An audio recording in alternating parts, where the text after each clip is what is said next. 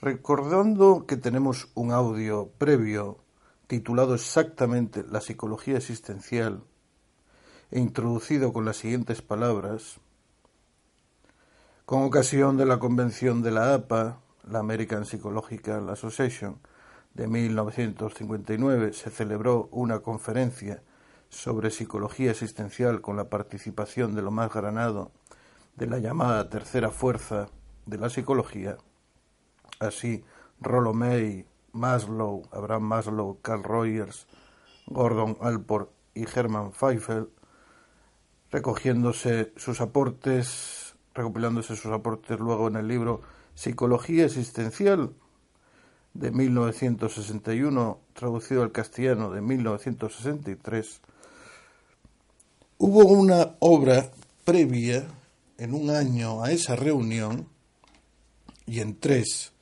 al libro recopilatorio aún todavía más importante, por, por, lo menos en cuanto a su profundidad, que es el libro Existence, una nueva dimensión en psiquiatría y psicología, Existencia.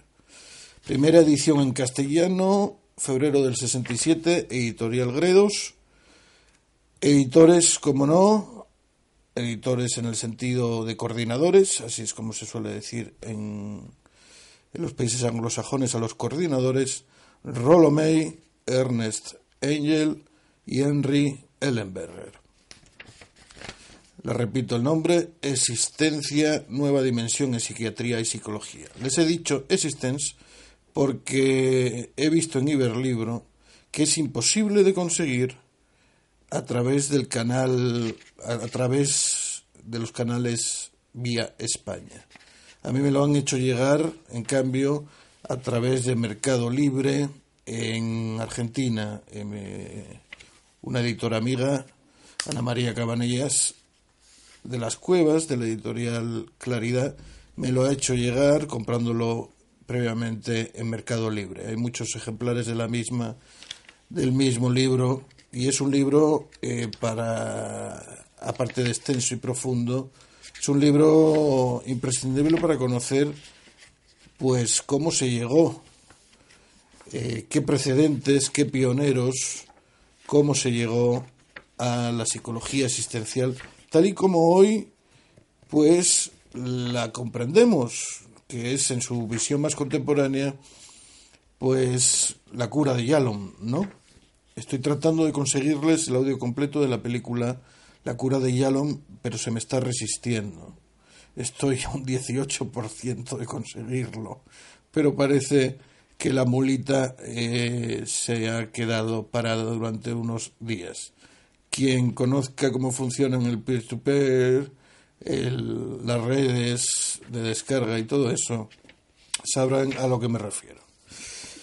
Bien, eh, pues desde este libro quisiera hablarles de tres figuras claves, ¿no? Para comprender lo que May, porque esta es la introducción que hace May a la obra, el, el encasillamiento y resquebrajamiento interior del hombre en el siglo XIX o lo que es lo mismo, cómo el existencialismo y el psicoanálisis brotaron de la misma cultural. Y vamos directos a las figuras de Kierkegaard, Nietzsche y Freud.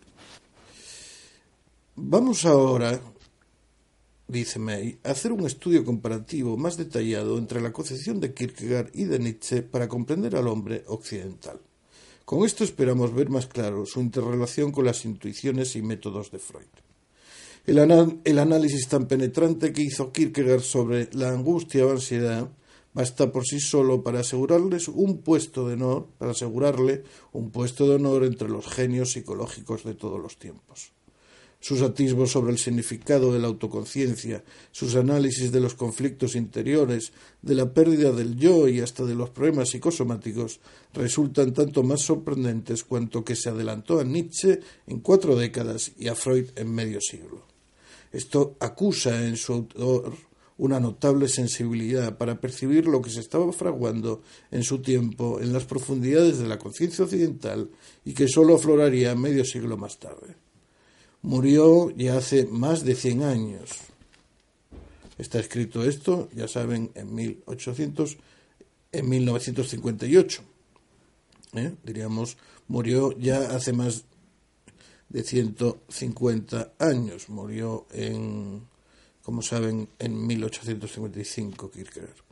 A la temprana edad de 44, después de un periodo intenso, apasionado y solitario de creación, en el que escribió casi dos docenas de libros en el espacio de tres lustros. Seguro de que en décadas futuras se apreciaría su importancia, no se forjó ilusiones de que sus descubrimientos y puntos de vista encontraran buena acogida en su tiempo escribía en un pasaje satírico dedicado a sí mismo. El presente escritor no tiene nada de filósofo. Es un escritor aficionado que ni escribe el sistema con mayúscula, ni, ni promete el sistema en mayúscula, ni tiene nada que añadirle, en clara alusión al sistema hegeliano. puede prever fácilmente su suerte en una edad que ha desterrado la pasión en aras de la erudición, en una época en que el autor que quiere tener lectores debe tener buen cuidado de escribir de forma que puedan leerse sus libros durante la siesta. Prevé el destino que le aguarda, que es pasar totalmente desconocido. Así decía Kierkegaard. En esto, dice May, fue profeta, pues apenas se le conoció en su tiempo, excepto por sus diatribas, Absálvata y sátiras en Corsar, la revista de humor de Copenhague. Permaneció en el olvido por espacio de cincuenta años hasta que se le descubrió en la segunda década del siglo XX. No sólo produjo entonces un profundo impacto en la filosofía y en la religión, sino que aportó contribuciones concretas e importantes a la psicología profunda.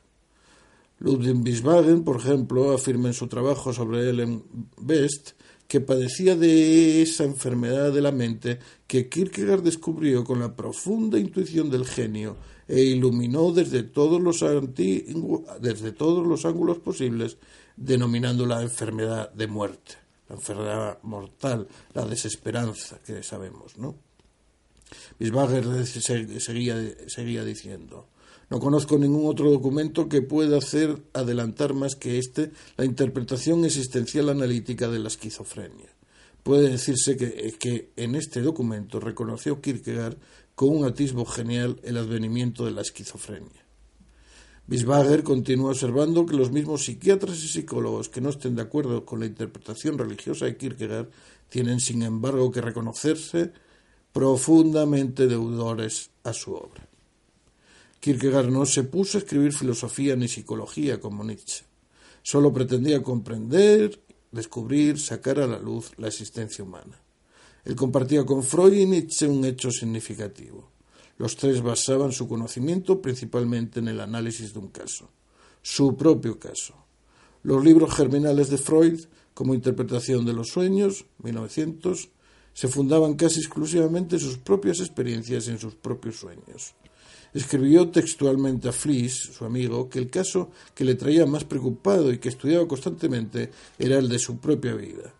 Todo sistema de pensamiento, observaba Nietzsche por su parte, se limita a decir este cuadro representa la vida en, tu, en toda su amplitud. Mírate en él para ver el significado de tu propia vida. Y al revés, lee solamente en el libro de tu vida y aprende a descifrar por él los jeroglíficos de la vida universal. Podemos resumir la preocupación central de Kierkegaard en el terreno psicológico bajo el epígrafe de la cuestión que trató de investigar incansablemente. ¿Cómo puede un hombre convertirse en persona? El individuo quedaba absorbido en el aspecto racional por el todo absoluto, inmenso y lógico de Hegel, en el aspecto económico por la creciente objetivización de la persona y en lo moral y espiritual por la blandengue e insípida religión de la época. Europa estaba enferma y todavía habría de empeorar su estado anémico no por falta de conocimiento ni de técnica, sino por falta de pasión y de entrega. Su grito era huid de la especulación, huid del sistema en mayúscula, volved a la realidad. Estaba convencido no sólo de que era inasequible el ideal de la pura objetividad, sino de que, aun en el caso en que fuera posible, sería indeseable. Una de las contribuciones más fundamentales que hizo Kierkegaard a la psicología dinámica posterior fue su formulación de la verdad-relación. Escribió así en el libro que habría de constituir más tarde el manifiesto del existencialismo. El postscriptum a las eh, el postscriptum, el famoso postscriptum no científico a las eh, el, el postscriptum definitivo y no científico a, las, a sus migajas filosóficas. Cuando se plantea la cuestión de la verdad en una forma objetiva, nuestra reflexión se dirige objetivamente a la verdad, como un objeto con el que está relacionado el sujeto cognoscente. Pero la reflexión no se fija en la relación, sino en saber si es verdad el objeto al que dice relación el cognoscente, al que dice relación el cognoscente. Solamente en el caso en que ese objeto sea verdad se estima que el sujeto está en la verdad. Y aquí subraya May. Cuando la cuestión de la verdad se plantea subjetivamente, la reflexión se orienta subjetivamente hacia la naturaleza de la relación del individuo. Solo con que el modo de esa relación sea verdadero, el individuo estará en la verdad, aunque estuviese relacionado a un objeto que no sea verdad. Sería difícil, dice May, exagerar lo revolucionarias que sonaban estas proposiciones y siguen sonando a los oídos de la civilización moderna en general y de la psicología en particular. Aquí tenemos la declaración radical y original de la verdad relacional. Aquí está el origen del énfasis con que la filosofía existencialista busca la verdad en la interioridad, o según la expresión de Heidegger, en la libertad. Aquí tenemos también la profecía de lo que aparecería más tarde en la física del siglo XX, a saber, el polo opuesto del principio de Copérnico, según el cual la mejor manera de descubrir la verdad en toda su plenitud consistía en aislar al hombre, al observador. Kierkegaard anticipa, por el contrario, el punto de vista de Bohr, Heisenberg y otros físicos contemporáneos, según los cuales no puede sostenerse actualmente la teoría de Copérnico de, que se puede separar la naturaleza del hombre. Pero todavía son más específicas y más incisivas las consecuencias de esta intuición de Kierkegaard en el campo de la psicología. Nos libera de la esclavitud del dogma según el cual sólo puede entenderse la verdad con relación a los objetos externos nos abre las amplias perspectivas de las realidades interiores, subjetivas, y nos enseña que semejantes realidades pueden ser verdad aunque estén en contradicción con ciertos hechos objetivos.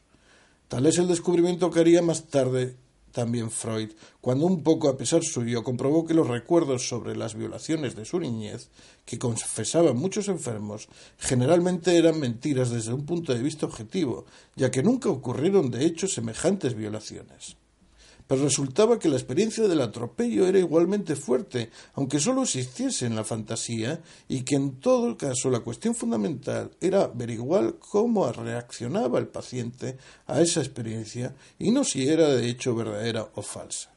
Aquí se nos descubre todo un continente de nuevos conocimientos sobre la dinámica interior al adoptar el principio de que lo significativo para el paciente o para la persona que estamos estudiando es su relación para con un hecho, una persona o una situación, y que la cuestión de averiguar si ocurrió o no ocurrió, cosa objetivamente pertenece a un plano totalmente diferente. Indudablemente tenemos que tratar con el mundo real y objetivo. Kierkegaard, Nietzsche y compañía tomaban la naturaleza más en serio que muchos que presumen de naturalistas. Aquí se trata más bien de que lo que interesa a la persona respecto al hecho y objetivo o imaginado es la forma en que se reacciona frente a él y la relación que establece con él. No puede haber verdad existencial que pueda prescindir de esa relación. Así, por ejemplo, puede resultar interesante o instructiva una discusión objetiva sobre el sexo, pero cuando nos ocupamos de una persona dada, el sentido de la verdad objetiva depende de la relación establecida entre la persona en cuestión y su socio carnal, y el prescindir de este factor no solo constituye una evasión, sino que nos impide ver la realidad. Además, la actitud preconizada por Kierkegaard presagió la concepción de la observación de participación, la observación participante, de Sullivan y las otras doctrinas que acentúan el, alcance del terapeuta en sus relaciones con el paciente. Al participar el terapeuta de una manera real en esa relación y al integrarse como elemento imprescindible del campo de experimentación, no compromete en nada el valor y la pureza de sus observaciones científicas. En realidad, no podríamos afirmar que nunca podrá el terapeuta discernir con claridad lo que pasa realmente a menos que comparta efectivamente esa relación con su paciente y la reconozca conscientemente. El resultado de este manifiesto de Kierkegaard es, es liberarnos el resultado de este manifiesto de Kierkegaard es liberarnos de esa doctrina tradicional tan estrecha, contradictoria y muchas veces de efectos destructores en psicología, según la cual Cuanto menos compartamos una situación dada, tanto más claramente podremos observar la verdad. Evidentemente, este principio implicaba la idea de que existe una proporción inversa entre nuestra participación en un hecho y nuestra capacidad para observarlo sin parcialidad. Este principio quedaba también entronizado que no advertimos otra de sus consecuencias, a saber, que el modo más seguro de descubrir una verdad es no tener el menor interés por ella. Por supuesto, nadie negará el hecho evidente de que las emociones disruptivas entorpecen la percepción. En este sentido, es clarísimo que todo terapeuta, y para el caso cualquiera que observa a otro, debe poner bien en claro cuáles son sus emociones particulares y su participación en la situación dada. Y es que cuando tratamos con seres humanos, ninguna verdad tiene realidad por sí sola. Siempre depende de la realidad de la relación inmediata. Kierkegaard hizo otra contribución importante a la psicología dinámica y fue su insistencia sobre la necesidad de entrega. Es esta una consecuencia de los puntos ya establecidos. La verdad se convierte en realidad solamente a medida que el individuo la produce en su acción, lo cual supone produciría en su propia conciencia. La idea de Kierkegaard implica radicalmente que no podemos ver una verdad concreta si no hemos contraído previamente alguna relación de compromiso con ella. Todos los terapeutas saben perfectamente que un paciente puede estar hablando teórica y académicamente hasta el día del juicio sobre sus problemas, sin sentirse afectado por ello. En realidad, sobre todo tratándose de pacientes intelectuales y profesionales, esa misma verborrea, aunque pueda disfrazarse bajo capa de verificar una investigación imparcial y objetiva de lo que está pasando, muchas veces solo será un, un recurso para embrollar la verdad y no comprometerse y un ardid defensivo contra la propia vitalidad. Con frecuencia suele expresarse esta idea con la frase estereotipada de que es preciso provocar la ansiedad en el paciente. Creo, sin embargo, que esto es simplificar demasiado las cosas y enfocarlas de una manera fragmentaria. ¿No es un principio más fundamental que el paciente debe encontrar o descubrir en su existencia algún punto al que aferrarse antes de permitirse ver siquiera la verdad de lo que está haciendo? Esto es lo que Kierkegaard entiende por pasión y entrega o compromiso en contraposición a la observación objetiva desinteresada. Un corolario de esta necesidad de entrega es el fenómeno comúnmente admitido de que es imposible penetrar en el trasfondo de la problemática de una persona mediante experimentaciones de laboratorio. Solamente cuando la misma persona abriga cierta esperanza de tener algún alivio en sus sufrimientos y desesperación y de recibir alguna ayuda en la solución de sus problemas, se someterá al proceso penoso de hacer luz en sus ilusiones y de desenmascarar sus defensas y sus racionalizaciones. Vayamos ahora a la figura de Friedrich Nietzsche, nacido en 1844 y fallecido en 1900. Era muy diferente de Kierkegaard temperamentalmente y como vivió cuatro décadas más tarde, refleja una fase diferente de la cultura del siglo XIX. Nunca leyó a Kierkegaard. Su amigo Brandes llamó su atención sobre el danés dos años antes de la muerte de Nietzsche demasiado tarde para que éste conociese las obras de su predecesor. Y esto se echa mucho de menos, que era tan distinto en la periferia, pero tan parecido en muchas cosas de fondo. Ambos representan en formas fundamentales la aparición de la concepción existencial sobre la vida humana. A ambos se les suele citar juntamente como los pensadores que penetraron más profundamente y predijeron con más exactitud el estado psicológico y espiritual del hombre occidental en el siglo XX. Al igual que Kierkegaard, Nietzsche no era anti y antirracionalista, ni debe confundirse con los filósofos del sentimiento, ni con los evangelistas de la vuelta a la naturaleza. No atacó la razón, sino a la mera razón, y a las formas áridas, fragmentadas, racionalísticas que ésta había adoptado en aquella época. Quería impulsar la reflexión hasta sus últimos límites, otra coincidencia claro, para descubrir la realidad latente tanto en la razón como en la sin razón. Porque después de todo, la reflexión es un volver sobre sí mismo, un mirarse en su propio espejo, y lo importante para la persona viviente existencial es ver lo que está reflejando, de otra manera, la reflexión seca la vitalidad de la persona. Como los psicólogos profundos que habían de seguir sus pasos, Nietzsche intentaba sacar a la luz de la existencia los manantiales inconscientes e irracionales de la grandeza y de las fuerzas humanas, lo mismo que su morbosidad e instintos autodestructores. Otra afinidad significativa entre estos dos personajes y la psicología profunda, o sea, la psicología del inconsciente, la psicología freudiana, es que ambos intensificaron las actividades autoconscientes. se dieron perfecta cuenta de que la pérdida más devastadora que asoló aquella civilización objetivadora hegeliana fue la pérdida de la conciencia individual, una pérdida que más tarde expresaría Freud simbólicamente presentando al yo débil y pasivo, y pasivo, vivido por el ello, por haber perdido sus propios poderes de autodirección. Kierkegaard había escrito, cuanto más conciencia, más personalidad. Una afirmación que Sullivan reproduciría en forma distinta un siglo más tarde y que suponía Freud al describir como objetivo de su técnica la intensificación de la esfera de la conciencia. Donde esté el ello, allí deberá estar el yo. Recuerden que el yo es lo instintivo y el yo es la base matriz de la personalidad, el ello eh, la parte instintiva más animal y el super yo pues el, eh, la parte moral, la parte controladora de la conciencia, del inconsciente también.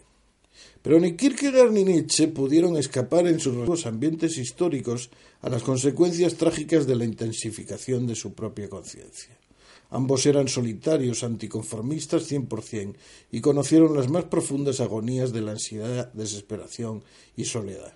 Por eso pudieron hablar de estas crisis psicológicas con conocimiento inmediato personal.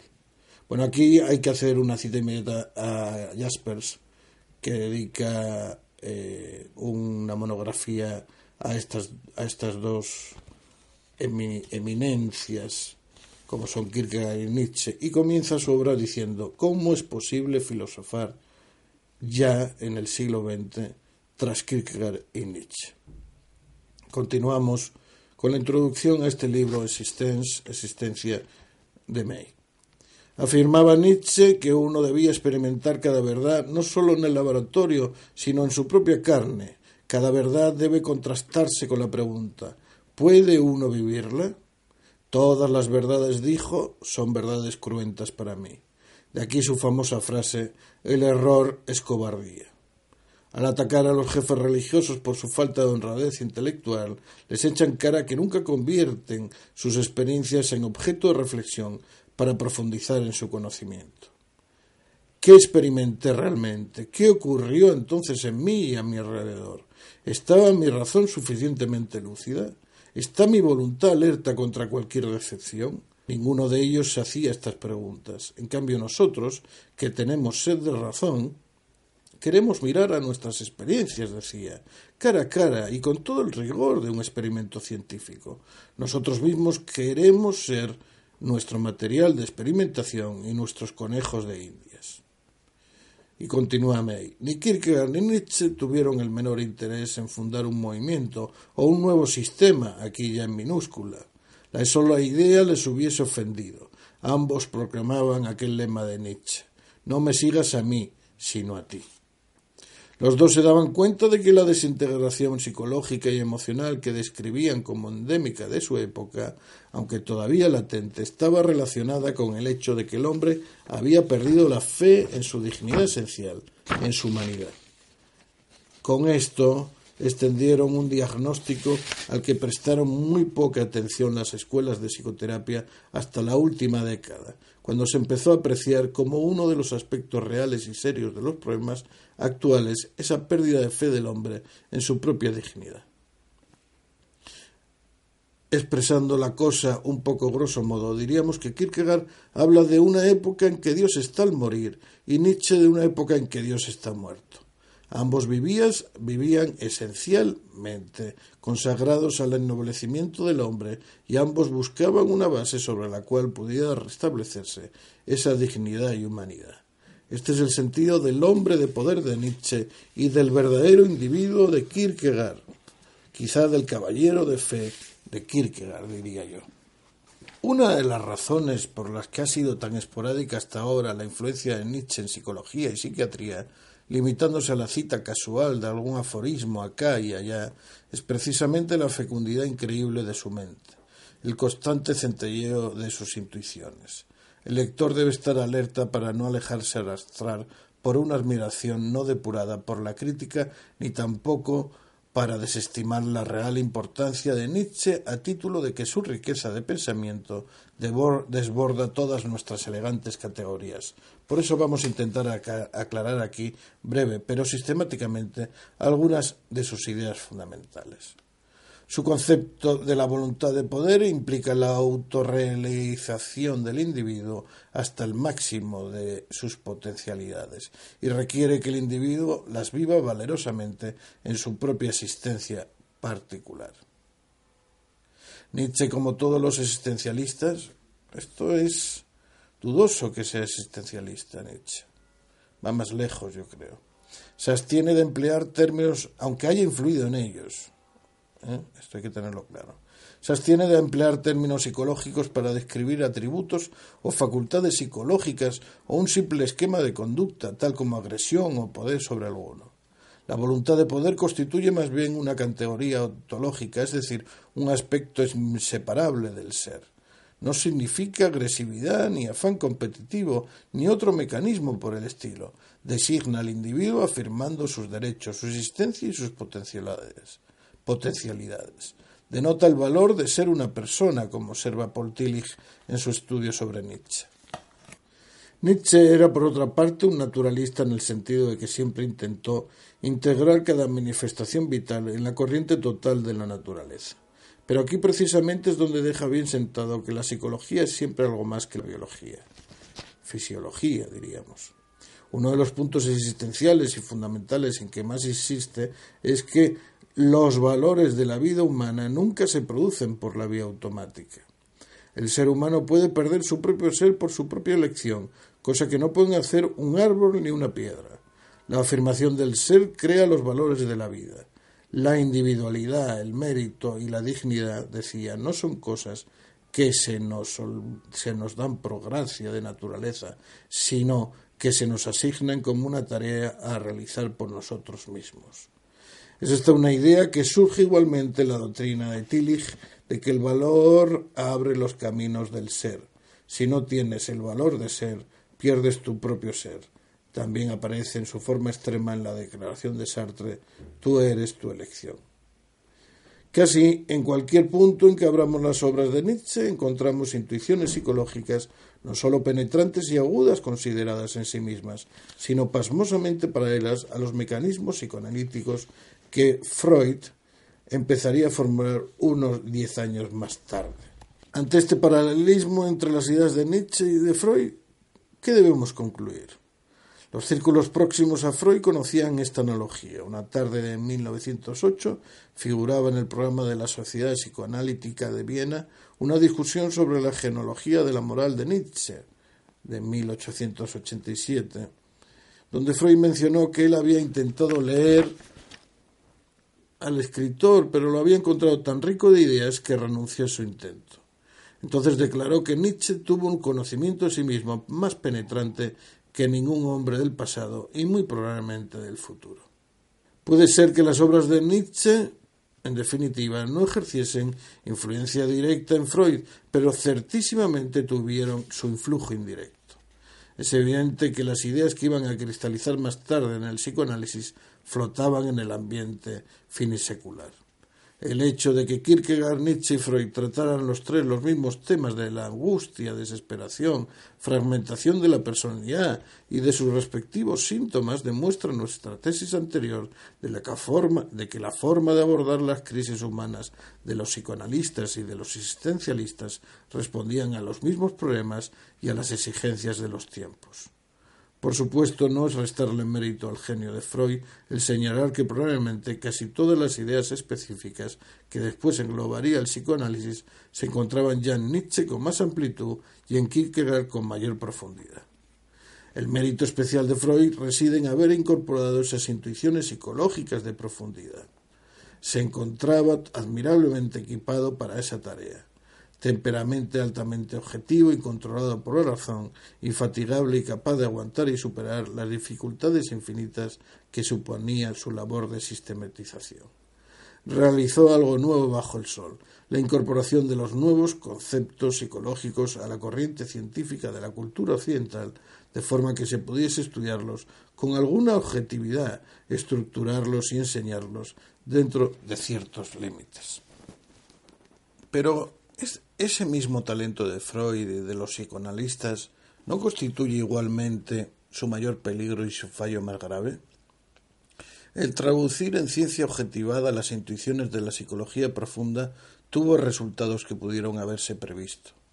Una de las consecuencias fue limitar el ámbito de las investigaciones sobre el hombre a los esquemas de esta ciencia. En uno de los capítulos siguientes de este libro, observa Bisbager que Freud trata solo del homo natura y que aunque sus procedimientos le facilitaron maravillosamente la exploración del Umwelt, del mundo del hombre en su ambiente biológico, de paso le impidieron comprender plenamente el Mitwelt, o el mundo de las interrelaciones humanas, y el Eigenwelt, o la esfera de las relaciones del hombre consigo mismo.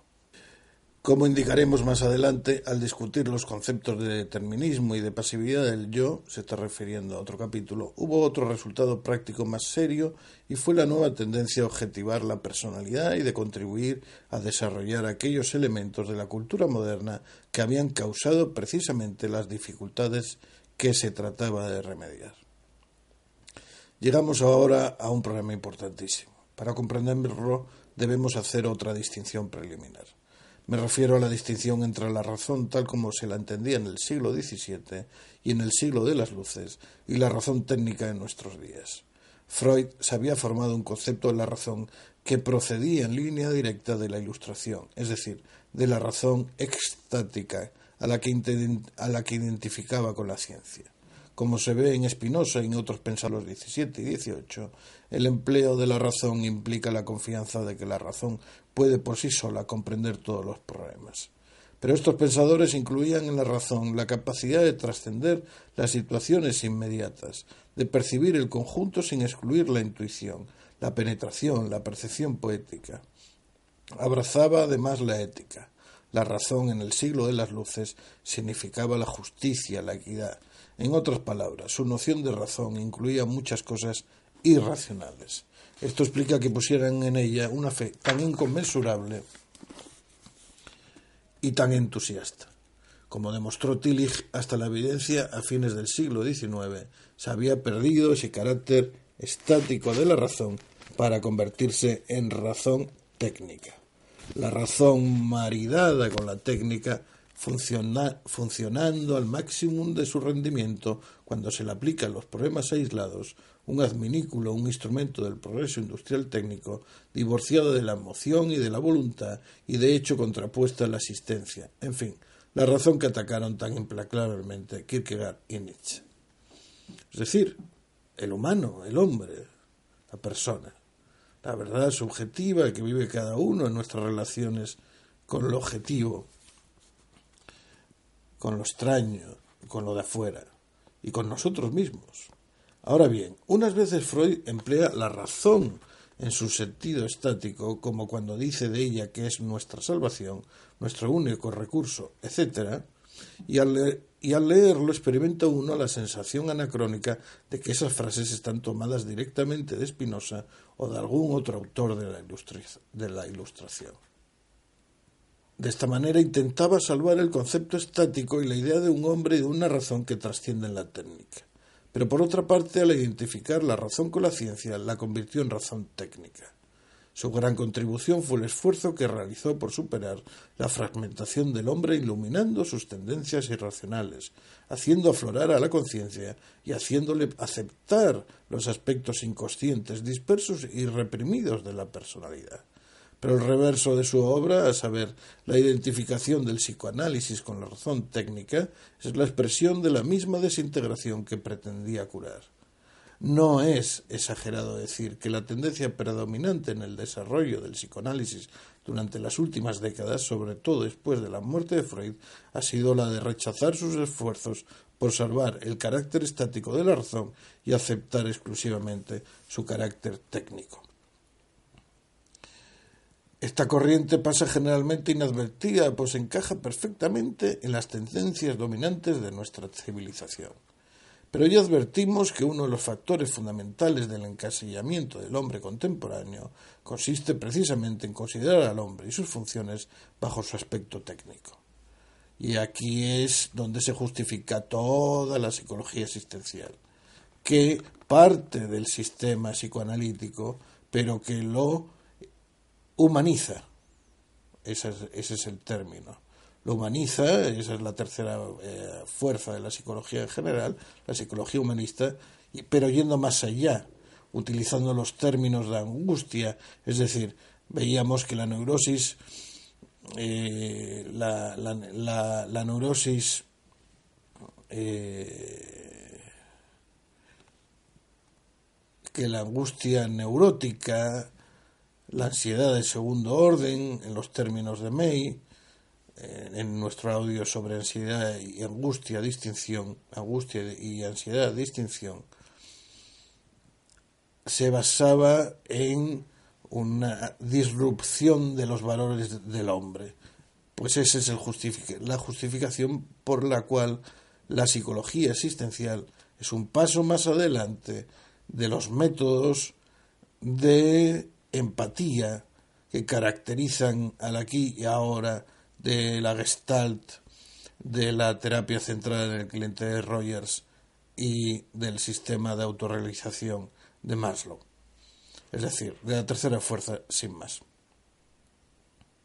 En la práctica amenaza el serio peligro de que el psicoanálisis, igual que otras formas de psicoterapia y de psicología de adaptación, se conviertan en nuevas versiones de la, de la desintegración del hombre, que terminen por ser un caso más. Cuando se refiere a psicología de la adaptación, eh, se está refiriendo a la psicología conductista. Adaptar, eh, acondicionar que terminen por ser un caso más de la pérdida de la vitalidad y de la sanificación del individuo, más bien que lo contrario, que las nuevas técnicas contribuyan a estandarizar y a sancionar culturalmente la alienación del hombre de sí mismo en vez de resolverla, que se conviertan en expresiones de la nueva mecanización del hombre, calculada y controlada ahora con mayor precisión psicológica y a la escala más amplia, abarcando las dimensiones inconscientes y de profundidad. En una palabra, que tanto el psicoanálisis como la psicoterapia en general degeneren en un elemento más de la neurosis de nuestro tiempo, más bien que en un factor de curación. Realmente sería esto el colmo de la ironía de la historia, el señalar con el dedo estas tendencias, algunas de las cuales están ya en el ambiente, no es alarmismo ni ganas de mostrar un celo intempestivo.